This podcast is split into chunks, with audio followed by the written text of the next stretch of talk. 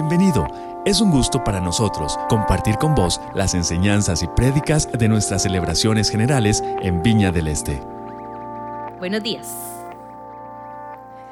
Estoy súper ilusionada con esta serie nueva, de verdad. Voy a empezar a sacar chunches. Hoy traigo chunches por todo lado, van a ver.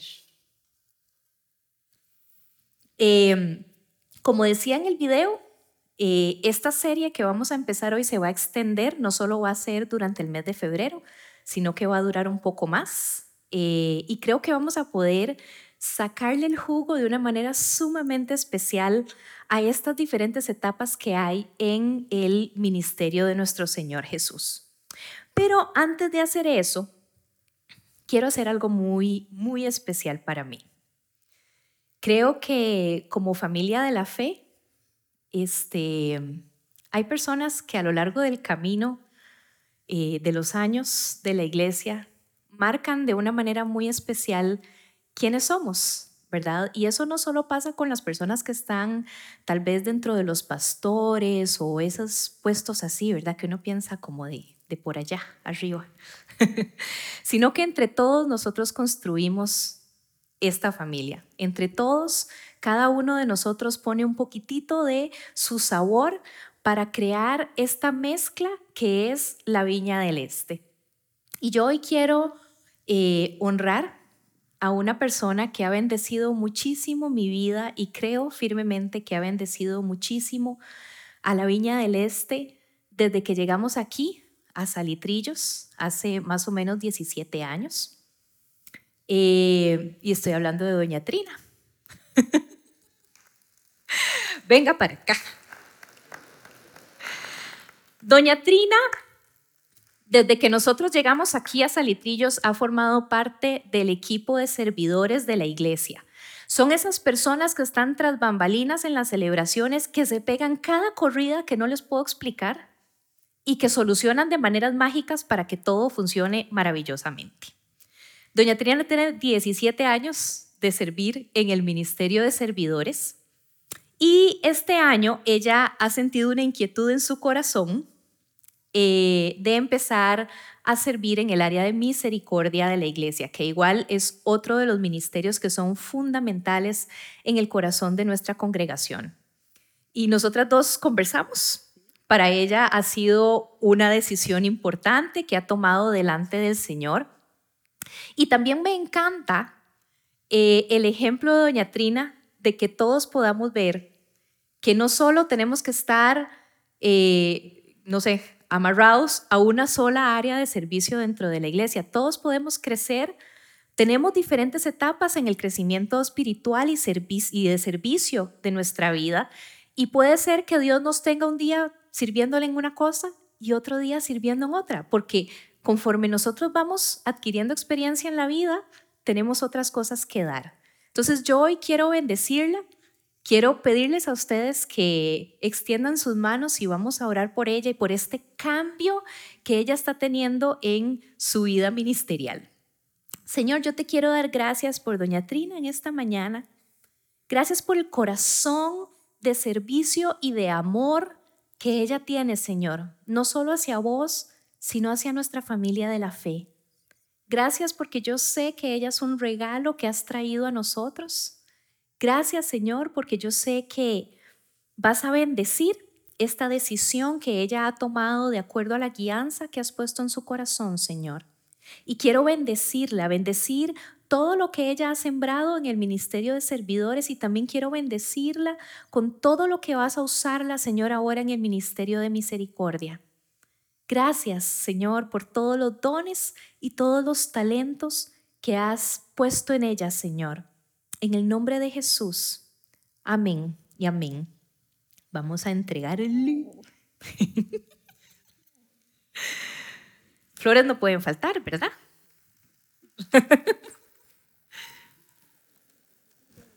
Esta plaquita dice, Atrina Cordero, en reconocimiento de sus años en la buena labor del Ministerio de Servidores en la Viña del Este, gracias por llenar de amor y servicio a nuestra familia de la fe.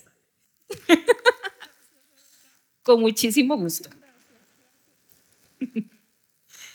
Qué lindo que es poder hacer familia juntos. Este recorrido, como les contaba eh, en esta serie Camino, se llama Camino a la Cruz. En el video yo dije el camino, me equivoqué. Uno confiesa sus pecados. Este, y hoy que estamos iniciando esta serie, el inicio del camino, quisiera que la iniciemos con la mejor posición de corazón que nosotros podamos tener con la mejor actitud, con la mejor apertura que podamos tener. Y yo creo que hay cosas que nosotros podemos hacer para prepararnos, para poder recibir de Dios todo lo que Él tiene para nosotros. Y esta serie puede ser algo sumamente especial en ese sentido. Así es que sin más, quisiera que vayamos al texto que vamos a estudiar el día de hoy. Está en Lucas 7, por si quieren buscarlo ahí en sus Biblias, en sus eh, aplicaciones. Eh, Lucas 7, vamos a leer de los, del versículo 36 al 50. Esta es una historia hermosísima que yo creo que ya muchos hemos escuchado, pero que aún así el Señor sigue hablándonos a través de ella. Dice así, Lucas 7, 36. Uno de los fariseos invitó a Jesús a comer, así que fue a la casa del fariseo y se sentó a la mesa. Ahora bien, vivía en aquel pueblo una mujer que tenía fama de pecadora. Cuando ella se enteró de que Jesús estaba comiendo en la casa del fariseo, se presentó con un frasco de alabastro lleno de perfume. Llorando, se arrojó a los pies de Jesús, de manera que se los bañaba en lágrimas. Luego se los secó con los cabellos. También se los besaba y se los ungía con el perfume. Al ver esto, el fariseo que lo había invitado dijo para sí, este si este hombre fuera profeta, sabría quién es la que lo está tocando y qué clase de mujer es, una pecadora. Entonces Jesús le dijo a manera de respuesta, Simón, tengo algo que decirte. Dime, maestro, respondió. Dos hombres le debían dinero a cierto prestamista. Uno le debía 500 monedas de plata y el otro 50. Como no tenían con qué pagarle, les perdonó la deuda a los dos. Ahora bien, ¿cuál de los dos lo amará más? Supongo que aquel a quien más le perdonó, contestó Simón. Has juzgado bien, le dijo Jesús. Luego se volvió hacia la mujer y le dijo a Simón, ¿ves esta mujer? Cuando entré en tu casa, no me diste agua para los pies pero ella me ha bañado los pies en lágrimas y me los ha secado con sus cabellos. Tú no me besaste, pero ella, desde que entré, no ha dejado de besarme los pies. Tú no me ungiste la cabeza con aceite, pero ella me ungió desde los pies con perfume. Por esto te digo, si ella ha amado mucho, es porque sus muchos pecados le han sido perdonados pero a quien poco se le perdona, poco ama. Entonces le dijo Jesús a ella, tus pecados quedan perdonados. Los otros invitados comenzaron a decir entre sí, ¿quién es este que hasta perdona pecados? Tu fe te ha salvado, le dijo Jesús a la mujer. Vete en paz. Señor, yo quiero dar gracias en esta mañana por tu palabra. Gracias Señor porque seguís hablándonos a través de ella. Y en este momento yo quiero pedirte, Señor, que cada uno de nosotros pueda abrir su corazón, abrir su mente, Señor, para ser tierra fértil para tu palabra, que tu Espíritu Santo, Señor, nos vaya hablando a nuestro corazón y que hayan cosas que vayan quedando ahí grabadas para nuestra bendición, para nuestro crecimiento espiritual y también para que podamos compartirla con quien sea que lo esté necesitando alrededor nuestro Señor. En el nombre de Jesús. Amén. En primer lugar, quisiera que conversemos acerca de la visión o de la percepción que tenía esta mujer acerca de Jesús. Jesús causaba sensación en la, en la sociedad donde él estaba, ¿verdad? Donde él iba había alboroto era casi inevitable sentir algo. Muy probablemente fueron muy pocas las personas que se quedaron indiferentes ante él, ya sea que provocara emoción o enojo o asombro o temor, pero algo provocaba en la gente. La mayoría de las personas tenían una reacción ante Jesús. Otra realidad importante es que en los barrios y en los pueblos pequeños todo se sabe. Así es que, si por ahí hay un dicho, ¿verdad? Que habla de eso.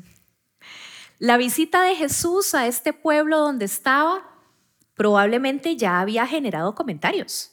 Probablemente la gente ya estaba como a la expectativa de cuándo iba a llegar Jesús. Y el chisme de que iba a comer en la casa de Simón se supo rapidísimo.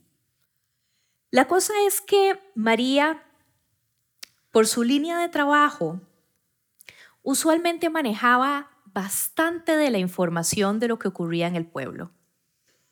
Y casi siempre manejaba todas las versiones que podían haber. Simón, al ser un fariseo, él era, diría mi abuela, de la parte asiada del pueblo. Él era de la élite. Y probablemente las personas más influyentes de ese pueblo eran las que iban a estar invitadas a esa comida. Pero también muy probablemente el resto de la gente, con tal de ver qué era lo que iba a pasar, iban a ir a estar ahí, alrededor de la casa de Simón, aunque no estuvieran invitados, pero por lo menos en la acera iban a estar para ver qué pasaba. La gran mayoría del pueblo iba a estar ahí. Y María sabía todo esto porque muy probablemente algunos de sus clientes iban a estar en esa comida. La sociedad en la que ella vivía le dejaba muy claro cuál era su lugar constantemente. Donde sea que ella fuera, las mujeres la veían con desprecio, hacían comentarios entre ellas viéndola, se quitaban para no estar muy juntillas con ella, para que nadie las pudiera relacionar con ella. Los hombres que se la topaban en la calle ni siquiera la volvían a ver y hacían como que ni la conocían, aunque a bastantes de ellos los conocía y muy bien. Y aún así, ese día en específico, María se despertó con una expectativa enorme en su corazón. Había algo en ella que se había encendido al saber que Jesús iba a estar cerca de ella. Ella sentía que si lograba encontrarse con él, todo en su vida iba a cambiar, todo. Algo en su ser le decía que Jesús podía quitar de su vida todas las cosas que la hacían sufrir día con día. Así que se preparó ese día.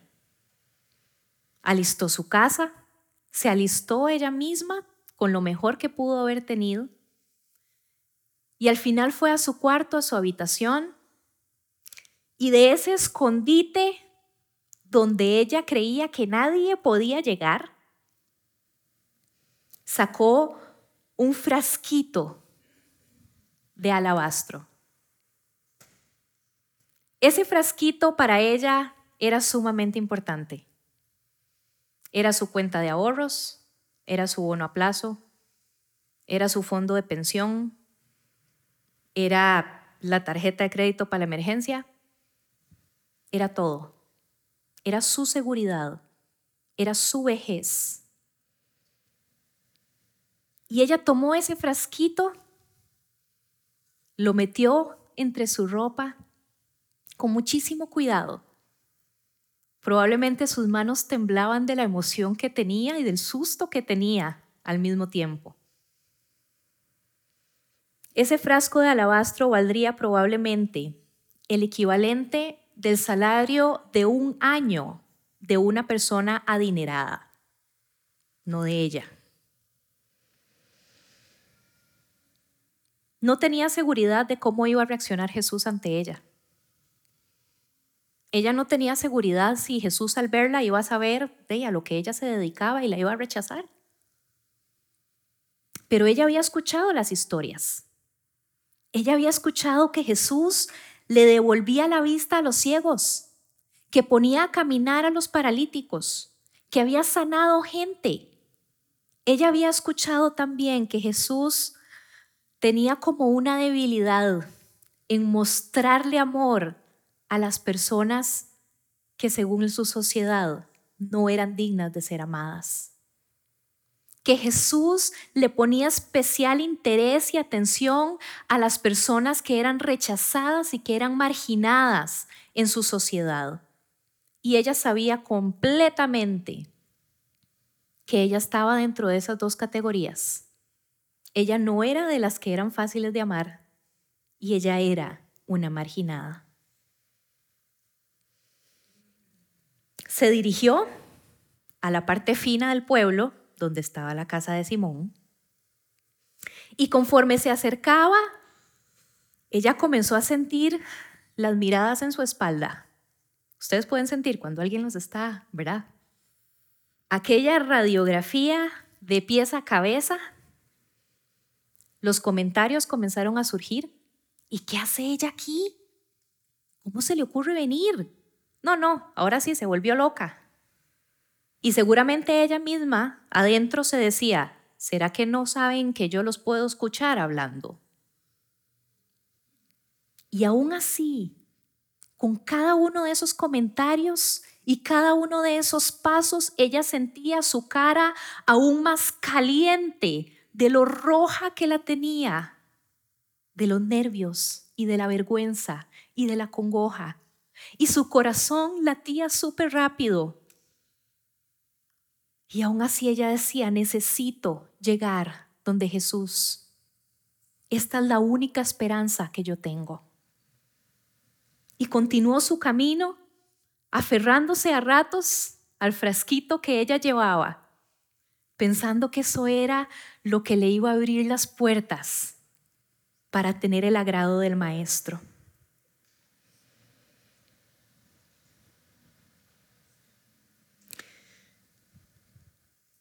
Llegó a la casa de Simón, las puertas estaban abiertas. Y mientras ella comenzó a caminar por el salón, como que el silencio se iba haciendo más tangible y más tangible. Hasta que dentro del salón ella pudo observar un hombre al que ella no conocía.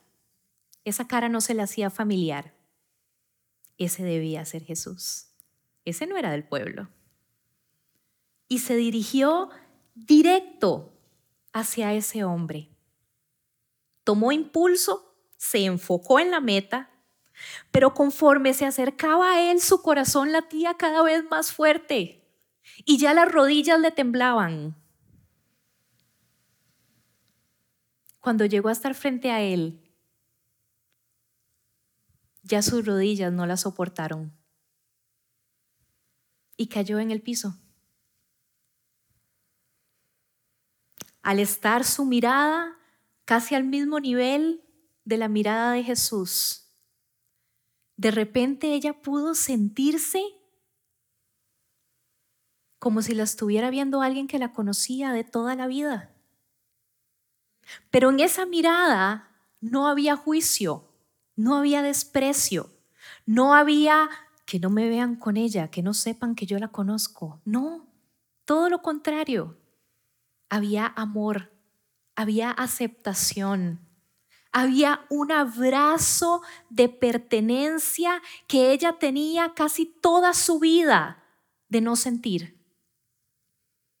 De repente todas esas emociones que ella estaba sintiendo invadieron su cuerpo y no pudo más comenzó a llorar desconsoladamente, a llorar como cuando nosotros lloramos y de verdad sentimos que hay algo que está saliendo de nosotros en cada una de esas lágrimas.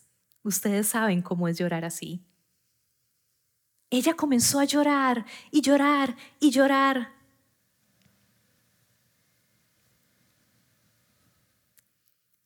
Y lo único que pudo tomar fueron los pies de ese hombre. No se atrevía a agarrar nada más. Todavía estaba asustada. esos pies que todavía tenían el polvo del camino y cada una de sus lágrimas iba haciendo caminito, llevándose el polvo y de repente ella nada más tomó su cabello y comenzó a limpiarlos con toda la delicadeza que podía tener. El silencio seguía estando en el salón. Nadie se movía, nadie estaba hablando, todo el mundo estaba viendo lo que estaba pasando. Y aún así, las emociones que ella estaba sintiendo eran tan enormes que no podía parar. Cuando de repente ella sintió que podía manejar un poco mejor sus manos, tomó su frasquito y lo abrió y comenzó a derramar ese perfume a los pies del maestro. Ese fue su acto de adoración. Ese fue su acto de amor. Ese fue su acto de arrepentimiento y de entrega. Y mientras esta escena tan conmovedora estaba pasando enfrente de todo el mundo, había otra perspectiva totalmente diferente de lo que estaba pasando. Y era la que tenía Simón. Cuando la mujer cayó de rodillas frente a Jesús, Simón estaba sencillamente esperando la reacción de Jesús. Una reacción de ponerle límites y de ponerle rechazo porque ella no era digna de estar ahí. Simón estaba molesto de cómo esa mujer se atrevía a entrar a su casa siendo él quien era. Pero antes de que Jesús la rechazara y pusiera orden en la situación, la mujer revienta en llanto. Y comienza a llorar sobre los pies de su invitado. Simón no entiende lo que ocurre. Se siente frustrado, se siente enojado, se siente avergonzado de que un espectáculo así esté pasando en su casa. Si él lo tenía todo perfectamente planificado para que esa comida fuera espectacular. Él nada más decía, ¿qué estará pensando la gente con que esta mujer esté haciendo esto? ¿Será que Jesús no se da cuenta de lo que ella es? Y de repente cuando ya él pensaba que la cosa no se podía poner peor, se pone peor. Y ella empieza a derramar ese perfume carísimo en los pies de Jesús. Y él nada más pensaba, ¿cómo Jesús va a aceptar un regalo tan requete caro de una mujer como esta? Eso ya es como, como quedar en amistad, como ya quedar ahí relacionados. ¿Cómo es posible?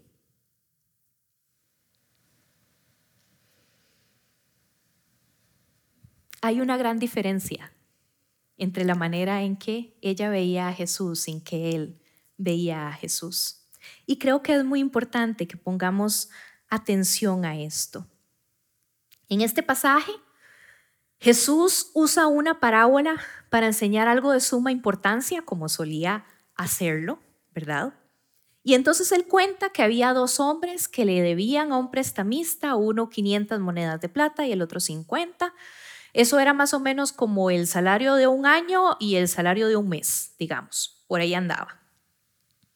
Y ninguno de los dos podía pagar su deuda, así que el prestamista les dice, tranquilos, no me paguen. Como quisiera uno que eso pasara, ¿verdad? Pero la cosa es que Jesús tenía una costumbre chivísima. Solía cerrar estos momentos tan delicados en los que él estaba enseñando algo tan importante, él los cerraba con una frase de esas que uno dice de ahí sí. Así, la flor en el ojal. Y Jesús cierra esta parábola con la pregunta, ¿cuál de los dos lo amará más? Y yo quiero hacer una pausa aquí. Jesús pregunta, ¿cuál de estos dos hombres amará más al prestamista que le perdonó la deuda? Yo no sé ustedes, pero yo, amor y persona que presta plata, usualmente no los relaciono mucho. ¿Verdad? O sea, digamos, yo le agradezco al banco que nos haya prestado la plata para poder hacer la casita. Pero así como que yo diga que a mí me surge un amor terrible con ellos, pues no. Jesús termina esta parábola con una pregunta que realmente no se relacionaba naturalmente con el tema del dinero, la deuda, el prestamista, ¿verdad? Entonces cualquiera como que iba a sentir como que ese final estuvo medio jalado ahí del pelo. Pero creo que hay dos cosas que Jesús estaba procurando señalar en medio de esta parábola. En primer lugar, Dios no es ningún cobrador de deudas. Posiblemente la razón por la que Jesús usa la imagen del prestamista en esta historia es porque así es como Simón veía a Dios, como alguien que siempre está llevando la cuenta de qué le deben y de qué le han pagado, de qué está pendiente y de cómo está la cosa. Yo me pregunto, ¿cuántos de nosotros muchas veces vemos y sentimos a Dios así, como alguien que nos cobra deudas. Pero la mujer de esta historia definitivamente no ve a Jesús de esa manera. Ella sabe muy bien manejarse en el mundo de los negocios, porque bien que mal era una mujer de negocios. Ella bien que mal sabía cómo eran las transacciones. Los hombres le daban su dinero ella entregaba su cuerpo y listo, ese era el negocio. Pero lo que quedaba después de esa transacción era culpa y era vergüenza, era incomodidad, era vacío. Y no era lo que ella estaba sintiendo en la mirada de Jesús, para nada. Usualmente cuando nosotros nos relacionamos con Dios como si fuera un cobrador de deudas, en nuestro corazón lo que quedan son esas cosas. Culpa, vergüenza, vacío, temor. Esta mujer ve a Jesús como un padre amoroso, como un lugar seguro, como una persona que la acepta con todo lo que ella es y con todo lo que ella ha sido. Cuando Jesús le pregunta a Simón cuál de los dos hombres amará más al prestamista y él responde, bueno, supongo que al que le perdonó la deuda más grande. Y Jesús le dice, estás en lo correcto. Y regresemos a estos versículos. Le dice, cuando entré a tu casa no me diste agua para los pies pero ella me ha bañado los pies en lágrimas y los ha secado con sus cabellos. Tú no me besaste, pero ella desde que entré no ha dejado de besarme los pies. Tú no me ungiste la cabeza con aceite, pero ella me ungió los pies con perfume. Vos ves a una mujer pecadora, Simón. Yo veo a una mujer anhelando el perdón, anhelando mostrar adoración y anhelando entregarse a Dios. Lo que Dios busca es amor. Él quiere darnos su amor a nosotros y Él busca que nosotros lo amamos de regreso. Nuestra capacidad de entender el amor de Dios por cada uno de nosotros está directamente relacionada con nuestra aceptación de la necesidad del perdón que tenemos. Y quiero repetir esto. Nuestra capacidad de entender el amor de Dios por nosotros está directamente relacionada con nuestra aceptación de la necesidad de perdón que tenemos. El problema es que la gran mayoría de las veces, cuando nosotros intentamos ubicarnos en esta historia, nosotros nos ubicamos como la persona que debía las 50 monedas de plata. Pero la realidad es que todos debemos 500. Y no 500, debemos todas. Todas las monedas y todavía más debemos cada uno de nosotros. Y esa es la necesidad de perdón que tenemos cada uno de nosotros. La mujer pecadora amó mucho porque ella estaba consciente de lo mucho que le fue perdonado. Ella estaba consciente de su pecado. Y al ser una mujer de negocios, ella estaba consciente de que para que una deuda fuera perdonada, alguien tenía que asumir ese costo, esa pérdida. Al prestamista de la historia, ese perdón de esas dos deudas no le salió gratis. Él tuvo que asumir el costo de esas deudas que no le iban a pagar. La deuda no se borra, la deuda se transfiere. Y es exactamente lo mismo que pasó con Jesús en la cruz. Alguien tenía que pagar. Y bendito el Señor que no fuimos nosotros. nosotros encontramos a Jesús en el arrepentimiento, así como lo encontró esta mujer. Y aquí es donde queremos iniciar esta serie de prédicas. El arrepentimiento incluye estar conscientes de nuestras faltas, de nuestras carencias, de nuestras debilidades. Venir delante de Dios con todo ese paquete sin esconder nada y sin reservarnos nada. Y de esta manera es como la gracia de Dios es derramada. Esta mujer sabía muy bien el peso que tenía el pecado en su vida, cómo la había restringido, cómo la había atado. Ella estaba consciente de la necesidad de libertad que ella tenía y de la necesidad de esperanza de que podía haber algo mejor para ella en esta vida. Ella anhelaba desesperadamente un borrón y cuenta nueva. Y eso es lo que nos ofrece Jesús cada vez que nosotros lo necesitemos. Joel 2, 12 y 13 dice, por eso dice el Señor, Vuélvanse a mí ahora mientras haya tiempo. Entréguenme su corazón. Acérquense con ayuno, llanto y luto. No se desgarren la ropa en su dolor, sino desgarren sus corazones. Regresen al Señor su Dios, porque Él es misericordioso y compasivo, lento para enojarse y lleno de amor inagotable, y está deseoso de desistir y de no castigar. En el Salmo 51, David nos recuerda que Dios no está tan interesado en nuestros sacrificios externos o en nuestras demostraciones externas de arrepentimiento, sino más bien en las internas. El verso 17 de ese salmo dice, el sacrificio que sí deseas es un espíritu quebrantado.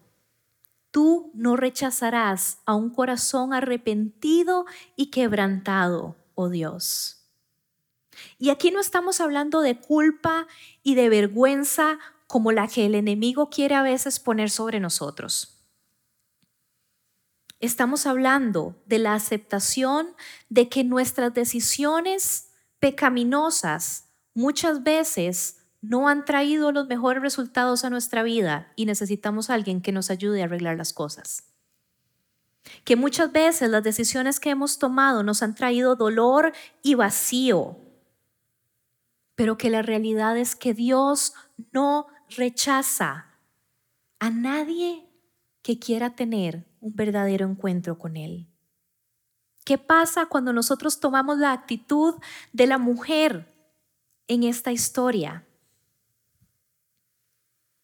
Como dice primera de Juan 1.9, pero si confesamos nuestros pecados a Dios, Él es fiel y justo para perdonar nuestros pecados y limpiarnos de toda maldad. Del otro lado del arrepentimiento no hay vergüenza y no hay castigo. Del otro lado del arrepentimiento hay amor, hay aceptación, hay seguridad, hay esperanza. Y la realidad es que muchos de nosotros amamos menos a Dios de lo que pensamos. Y Dios nos ama muchísimo más de lo que nosotros mismos pensamos también. A mí me encanta la imagen de lo que esta mujer vino a entregar al Señor. Ella no solo estaba entregándole su seguridad para el futuro, su plan de contingencia. Ella no solo estaba entregándole eso al Señor con ese perfume, ella también estaba entregándole su vergüenza, su pecado, su culpabilidad, porque ella estaba muy consciente de las cosas que había tenido que hacer para poder ganarse ese frasco de perfume.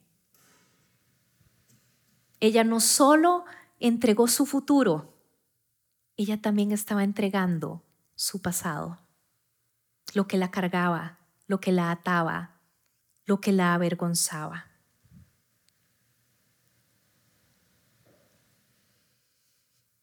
Jesús no solo la toleró por compromiso de estar en una situación pública, no. Él la amó, la aceptó. Él le abrió sus brazos y le dio exactamente lo que ella necesitaba, esa esperanza, esa libertad. De esa comida y de estos dos personajes, hubo alguien que salió con su vida completamente transformada y alguien que continuó igual cómo queremos salir cada uno de nosotros de nuestros encuentros con el Señor. Y hoy que iniciamos este camino, este acercamiento a lo que Jesús hizo, a lo que Jesús enseñó, a lo que Jesús demostró en su ministerio, yo quisiera que recordemos por qué lo hizo. Él no lo hizo para venir a rajar de las cosas chivas que él podía hacer. Él no lo hizo por deporte lo hizo por amor a cada uno de nosotros. Lo hizo porque estaba totalmente consciente de la necesidad que tenemos cada uno de nosotros de ser salvados una y otra y otra vez a lo largo de nuestra vida. Lo hizo porque estaba consciente de que nosotros no podíamos pagar la deuda, no teníamos cómo. Y necesitábamos que alguien asumiera esa deuda, para que nosotros pudiéramos caminar libres, con esperanza y con una vida transformada. Y este es el punto de partida para esta serie. Que cada uno de nosotros pueda tomar un momento, ponerse a cuentas con el Señor pedirle a Dios que nos escudriñe, que vea hasta lo más profundo de nuestro corazón, de nuestra mente, de nuestras acciones, y que Él nos limpie, que traiga libertad, que traiga esa transformación a nuestra vida. Y desde ahí que comencemos a ver todas las cosas que Jesús quiso demostrar y que Jesús quiso sembrar por medio de su ministerio a lo largo de todos estos domingos. Nos encanta poder compartir con vos las prédicas de nuestras celebraciones. Esperamos que esta haya sido de bendición para vos.